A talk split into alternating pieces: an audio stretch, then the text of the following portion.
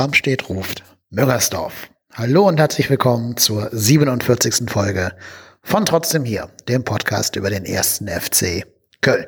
Eigentlich wollte ich ja die gesamte englische Woche, also sprich noch die Spiele gegen Aue und St. Pauli, in einer neuen Folge abhandeln. Und ihr hört, ich bin auch immer noch in diesem halligen Raum hier in Bad Bramstedt. Aber das, was gestern da passiert ist, da musste ich mir einfach ein bisschen den Frust jetzt von der Seele reden.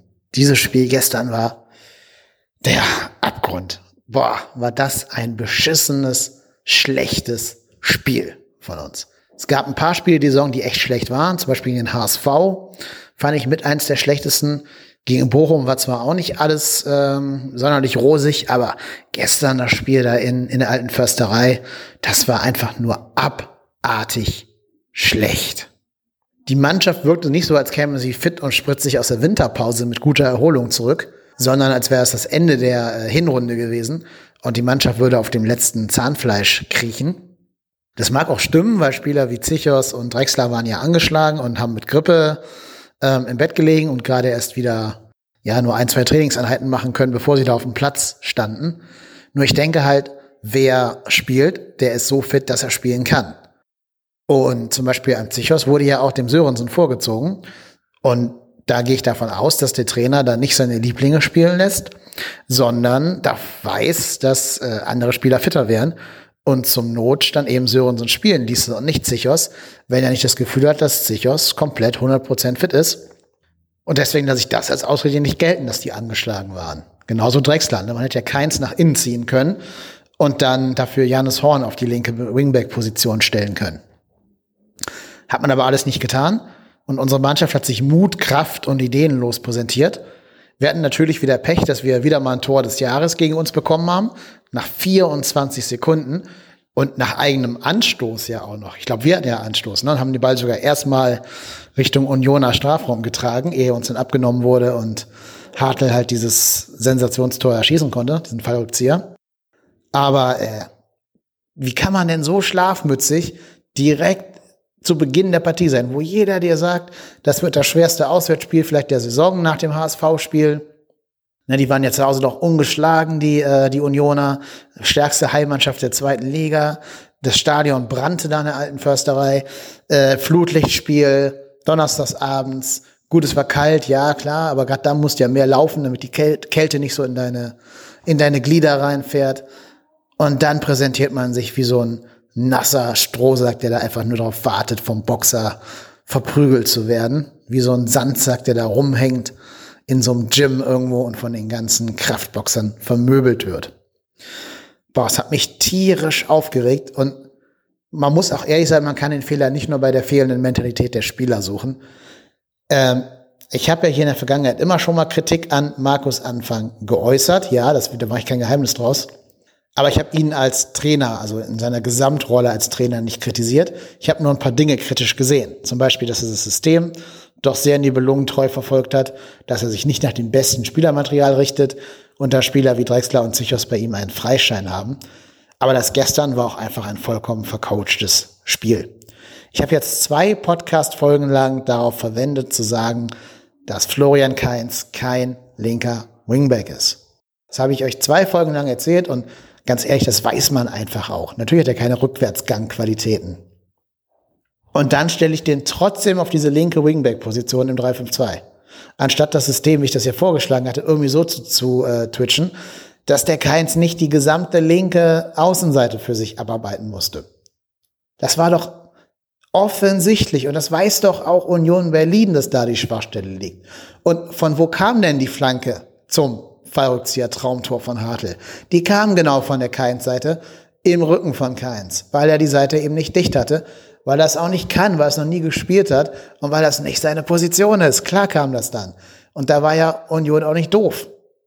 Und dann in Folge, und da muss man auch dem Gegner jetzt einfach mal ein Kompliment machen, in der Folge haben die erkannt, dass trotz allem nicht die linke Seite unsere Schwachstelle ist, weil da ja immer noch ein Zichos steht und helfen kann und auch Geist immer dahin abgekippt ist, sondern eher die rechte Seite. Benno Schmitz katastrophaler Auftritt, null Form, null Zweikampfhärte, null Körperspannung, null Körpersprache, ganz, ganz schlimm. Ja, und Risse wirkt für mich jetzt auch schon seit einigen, einigen Wochen im kompletten körperlichen Tief. Der hat zwar immerhin nach vorne was versucht, aber die Flanken kamen ja auch mit der Präzision von, von, von einem Maschinengewehr irgendwo runter. Nee, von der, von der Schrotflinte, das Wort suchte ich, von der Schrotflinte irgendwo runter. Boah, nee, ganz, ganz schlimme Flanken von beiden Seiten übrigens. Da hätte man vielleicht sogar überlegen können, ob man nicht lieber Krille, also Christian Clemens bringt, weil der defensiv vielleicht mehr Laufarbeit verrichten kann, als das ein Marcel Risse tut. Ja, und da eben, da, dadurch eben, dass Union Berlin immer weiter die linke Seite, also ihre linke Seite, unsere rechte Seite mit Risse und Schmitz bespielt haben, haben die sich ja auch Chancen um Chancen oder zumindest Strafraumszenen um Strafraumszenen erarbeiten können. Ja, und bei uns kam einfach nichts. Natürlich haben wir uns Chancen erarbeitet und alleine Drexler hätte zwei Tore schießen können, aber auch dem fehlte die Präzision und er wollte immer noch ein Schleifchen drum machen und noch ein Häkchen und dann doch noch einen in Szene setzen, statt drauf zu böllern. Da hat dann vielleicht wirklich so ein bisschen die Grippe noch bei ihm nachgewirkt, keine Ahnung. Jedenfalls war das auch nichts. John Cordoba wurde durch kleine Nicklichkeiten und Fouls immer wieder aus dem Spiel genommen, die der Schiedsrichter mal ja und mal nein geahndet hat. Immer die unwichtigen hat er geahndet, die wichtigen nicht. Ja, und Terodde war halt dann bei zwei Innenverteidigern vollkommen abgemeldet, auch weil eben überhaupt gar keine präzisen Zuspiele zu ihm kamen. Was kann man noch sagen? Ja, ähm, im Aufbau hinten haben wir so eine Art Raute gespielt. Mire war der tiefste Aufbauspieler. Links auf dieser Rautenposition dann Zichos, rechts Schmitz und auf der Spitze der Raute stand Johannes Geis. Aber genau das habe ich in der letzten Folge auch schon rausgearbeitet, dass das nicht die Position für Geis ist, weil er da zu wenig Spielfeld vor sich hat und gleichzeitig zu viel Gegnerdruck. Deswegen konnte er kaum mal seine langen, präzisen äh, Laserpässe anbringen, sondern war immer genötigt, erstmal sich umzudrehen, zu gucken, das Spielfeld zu scannen und dann war meistens schon ein Gegner da, der ihm auf den Schlappen stand. Und so war der in dem Spiel höchstens durch Standards ein Faktor, aber auch die waren ja nur so toll nicht. Besser immerhin, die kamen schon mal so in die grobe richtige Richtung, aber noch kamen sie immer so, dass ein Unioner da relativ leicht seinen Kopf oder der Torwart seine Hände dran bekommen konnte. Jo, und das ist auch ein großes Problem, das auch von Trainerseite kommt. Dieser Aufbau Diamant funktioniert einfach nicht. Vielleicht überlegt man sich, ob man nicht für den Aufbau Meret und Geist die Plätze tauschen lässt. Dass man Meret ins Mittelfeld stellt, der ist ja besser in so feinem kleinen Kurzpass und äh, Kurzpass und Flachpassspiel und Geist dafür von hinten raus die langen Bälle schlagen lässt, so ähnlich wie das der Vogt in, ähm, in Hoffenheim tut. Und dann, wenn der Gegner den Ballbesitz erlangt, kann entweder Johannes Geist den Zweikampf führen, der ist ja zweikampfstark, habe ich herausgearbeitet, oder er und Mire müssen die Positionen halt zurücktauschen. Es geht nur darum, dass sie die Positionen im eigenen Ballbesitz tauschen, nicht in der Grundformation und auch nicht bei gegnerischem Ballbesitz. Ne? Also nicht falsch verstehen. Aber mit diesen kleinen ähm, Änderungen hätte man ja schon eine ganze Menge bewirken können. Aber leider muss man sagen, Markus Anfang hat es wieder verpasst, irgendwie auf den Platz zu reagieren. Zwar gibt das Personal keinen, keinen Raum dafür, groß personell zu reagieren. Wir hatten ja gar keinen gelernten Stürmer mehr auf der Bank, höchstens Clemens. Ähm, deswegen musste ja so als Armutszeugnis Sörensen in den Sturm. Und deswegen nochmal, ne, wer auch immer die geile Idee hatte, den Girassi freizugeben, wenn nicht bald die Spielgenehmigung für Modest kommt und wir weiterhin mit zwei Stürmern spielen wollen, dann ist das Harakiri. Dann ist das vereinschädigend, was da gemacht wurde. Dann ist das das bewusste in Kauf nehmen, den Verein verlassen zu wollen. Vielleicht hat Fee auch keinen Bock mehr und schmeißt deswegen hier das Tafelsilber weg, damit er sich irgendwann darauf zurückrufen kann, Ziel nicht erreicht, ich darf jetzt zurück in meine Weinstube nach Frankfurt. Keine Ahnung, ich weiß es nicht. Aber das, nee, ich kann mir das nur so erklären, dass eigentlich Modest schon Spielgenehmigung auf dem Weg ist und die warten nur auf die offizielle Verkündigung. Aber Stand jetzt, Freitag um 11 Uhr, ist noch keine Spielgenehmigung da. Das heißt, wir haben nur zwei fitte Spieler.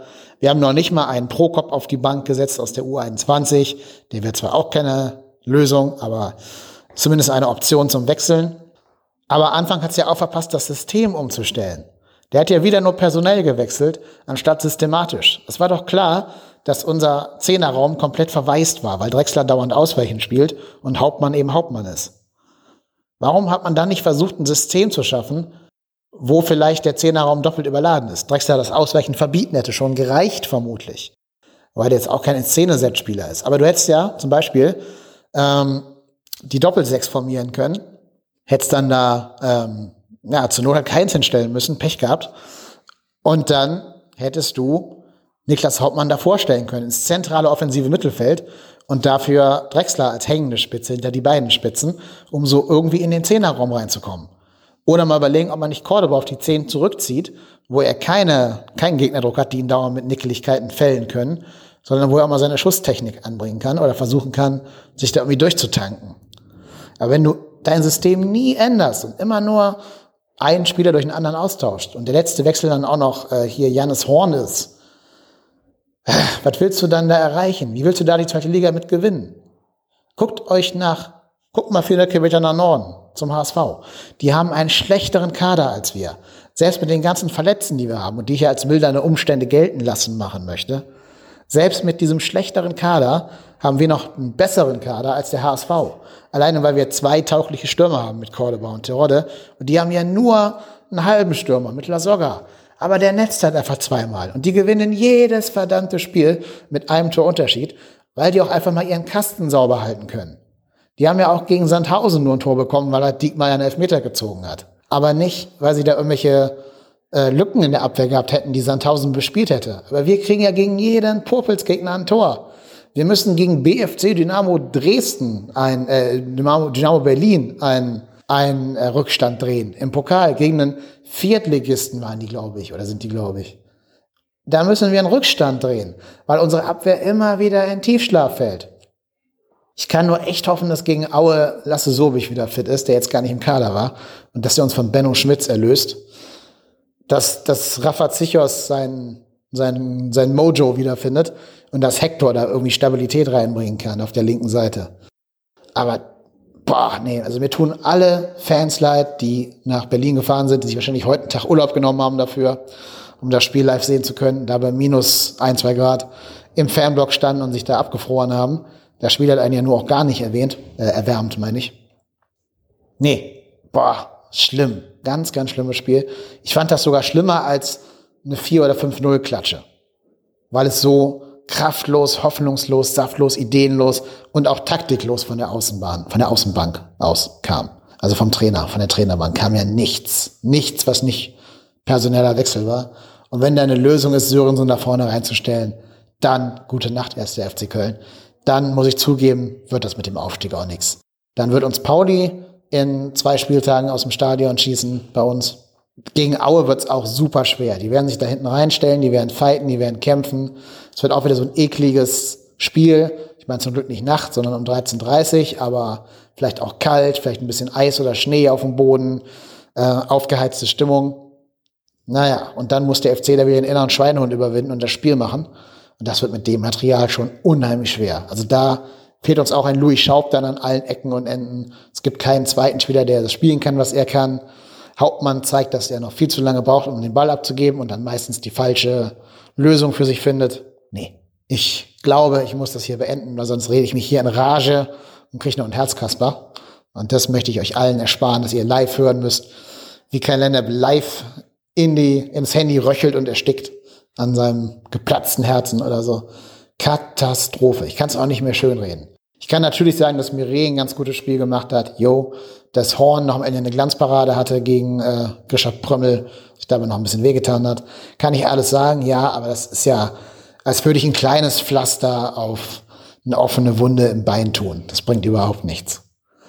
Wenn man das Spiel in irgendeine Analogie packen möchte, gestern, dann war der FC gestern wie ein eine 30-jährige Jungfrau, die noch nie Sex in ihrem Leben hatte, zum ersten Mal ein Mädel bei sich auf dem Zimmer hat, sobald das Mädel sich auszieht, anfängt zu ejakulieren und dann 90 Minuten versucht nochmal eine Latte, eine Latte zu bekommen und es einfach nicht schafft. Und das Mädel steht da und ist peinlich berührt und ja, ist einfach nur schlimm und peinlich. Und mir fehlen die Worte. Ich bin Kai Lennep. Ich werde auch gegen Aue da sein, denn ich bin trotzdem hier, aber es muss mehr kommen.